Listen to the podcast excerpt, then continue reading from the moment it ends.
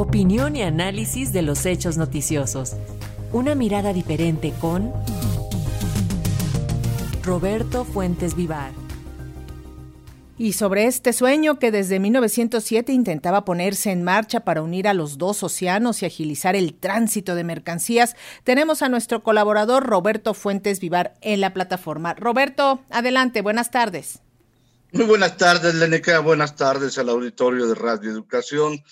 Pues como lo decía Carlos, en estos momentos el, presidente Andrés Manuel López Obrador va de Salina Cruz, Oaxaca, a Coatzacoalcos, pues al inaugurarse esta línea Z, es decir, el primer tramo ferroviario de lo que será el corredor interoceánico del Istmo de Tehuantepec. Sí se trata, como lo decían los funcionarios hoy durante la inauguración, de un sueño de más de 500 años, pues desde la época colonial se pensó en unir los dos grandes océanos a través de una franja de lo que hoy es la República Mexicana. El tramo inaugurado hoy es de solo 308 kilómetros de los más de 1.500 que conforman la totalidad del proyecto. Sin embargo, se trata quizá de la parte más importante porque es precisamente la que une al Pacífico con el Atlántico. Y esta inauguración de hoy pues cuenta con cuatro estaciones, Salina Cruz, Ixtepec, Medias Aguas y Coatzacoalcos. Eh, ya lo escuchábamos lo de los precios del boleto, que van a ser mucho más económicos que en transporte, pero quizá uno de los puntos más importantes es lo que se refiere al transporte de carga, que iniciará con 300 mil contenedores, pero el potencial es de 1.400.000 contenedores por año. Y es precisamente en la parte comercial en donde el corredor ha despertado el interés de inversionistas nacionales y extranjeros, sobre todo en estos momentos en los, que el canal de Panamá se encuentra ya saturado y enfrenta una crisis por la falta de agua. Dos datos que vale la pena mencionar es que el corredor será vigilado por alrededor de 3.000 marinos y otro dato es que hasta el momento se han entregado 12.090 apoyos para reubicación de afectados. Y aquí vale la pena considerar que precisamente el corredor es el proyecto prioritario de este sexenio que cuenta con mayor potencial para recibir inversiones nacionales y extranjeras, por lo que todavía dará muchísimo de qué hablar en los próximos meses y años. Hasta ahora solo se han adjudicado cinco polos de desarrollo a lo largo del recorrido, los cuales fueron ganados por las empresas portuguesas Motan Hill, que ganó tres, de los cinco, que son Coatzacoalcos 1, Coatzacoalcos 2 y Salina Cruz.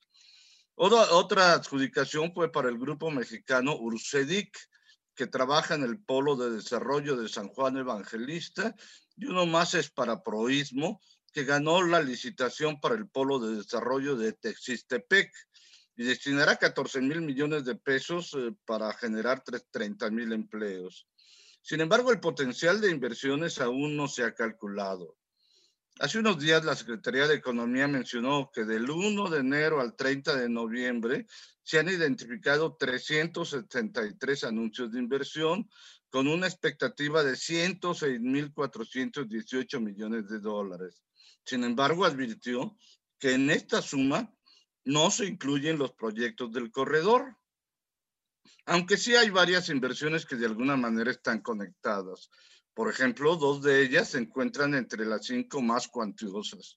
Una es la de Copenhagen Infrastructure Partner de Dinamarca, que construirá una planta para producir hidrógeno verde en Oaxaca, cerca de Salina Cruz, con una inversión de 10 mil millones de dólares. La otra es de Good Tide Energy de Australia, que invertirá 7 mil 200 millones de dólares para la producción de petróleo y energía en la zona del Golfo de México.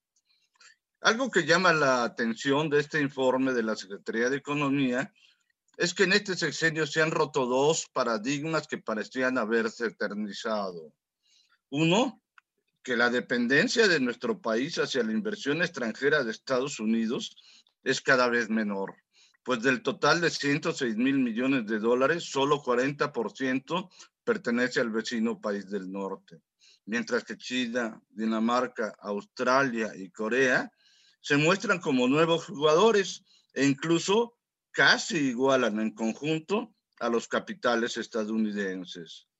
El otro mito es que la inversión solo llega al norte del país, pues los anuncios de inversión se ubican en las 32 entidades de la República Mexicana, lo que representa una redistribución de las inversiones a nivel nacional, con un progresivo avance de las empresas hacia el sur del país.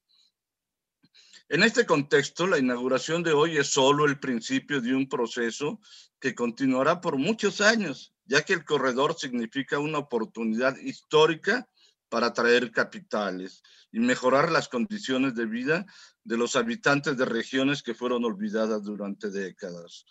Dice el filósofo del metro, de la Bamba a la Guelaguetza, el sur despierta sobre ruedas tras un sueño de cinco siglos. Y vaya la diversidad, te lo agradecemos muchísimo Roberto Fuentes, un abrazo, nos escuchamos la próxima semana, que tengas buenas fiestas.